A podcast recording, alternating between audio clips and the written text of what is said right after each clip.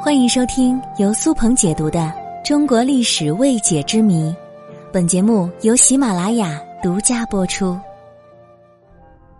中国历史上的金朝和清朝都是女真人所建立的。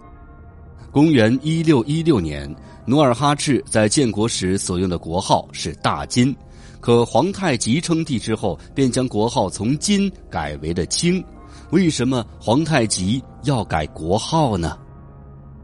历史上的金朝由金太祖完颜民建立，而完颜家族和爱新觉罗家族并没有继承关系。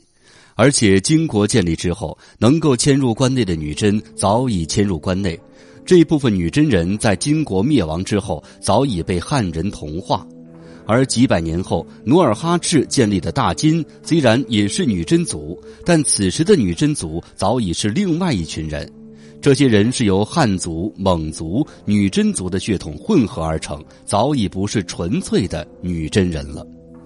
努尔哈赤建国之后，承认自己是女真人，但并不认为自己和建立金朝的完颜家族有任何关系。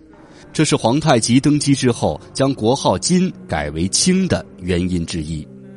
另外，当初努尔哈赤把国号定为金，用意在于表明自己是中国历史上女真人所建立金朝的后继者。用金作为国号，既有继承金国事业的意思，也有团聚女真各部的意味。可是皇太极觉得自己称帝就是天下共主了，级别比历史上的金国高了很多。如果再用金为国号，汉人心理上也不容易接受。于是将金改为了清，民族则由女真改为满洲。由金改为清还有一个重要的原因，大家都知道，北宋亡于金国之手，靖康之难时，金人对北宋皇族百般凌辱。对汉人来说，这简直是奇耻大辱。汉人对金国的仇恨可谓是刻骨铭心，即便是过去的几百年，依旧无法抹去。汉人可以容忍女真人统治，但绝不会允许金国统治。皇太极将国号从金改为清的另一个原因，就是为了淡化仇恨，减少满清入关的压力。还有一个原因是从五行的角度分析的。关于皇太极改国号为清，要从五行的相生相克的角度来阐述。在中国历史上，下一个朝代总是克上一个朝代的。唐朝号称东土大唐，五行属土，而宋朝属木，所以唐灭亡之后，宋能建立大一统的国家。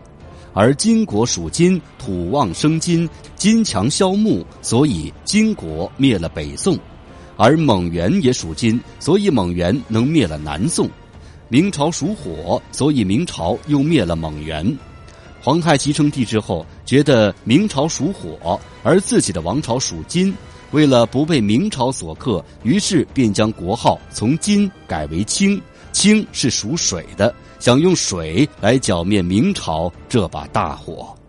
还有从音韵学上来解释，金和清在满语里的发音非常相近，所以皇太极就用清做了自己的国号了。